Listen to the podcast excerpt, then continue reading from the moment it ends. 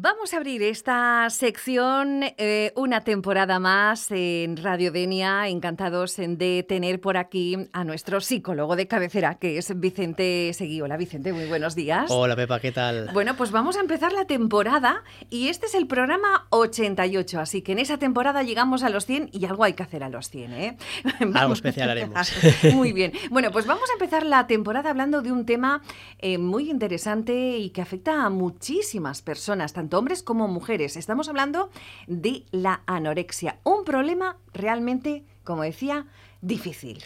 Hola Pepa, pues, pues mira, la verdad es que sí, eh, eh, pasamos el verano entre descanso y trabajo y la verdad es que al final eh, no hemos parado. Efectivamente empezamos una temporada hablando de un tema que, por sorprendente que parezca, nunca habíamos tocado, que son los TCA, los trastornos de la conducta alimentaria y en este programa en concreto nos vamos a basar en la anorexia nerviosa, conocida popularmente como anorexia.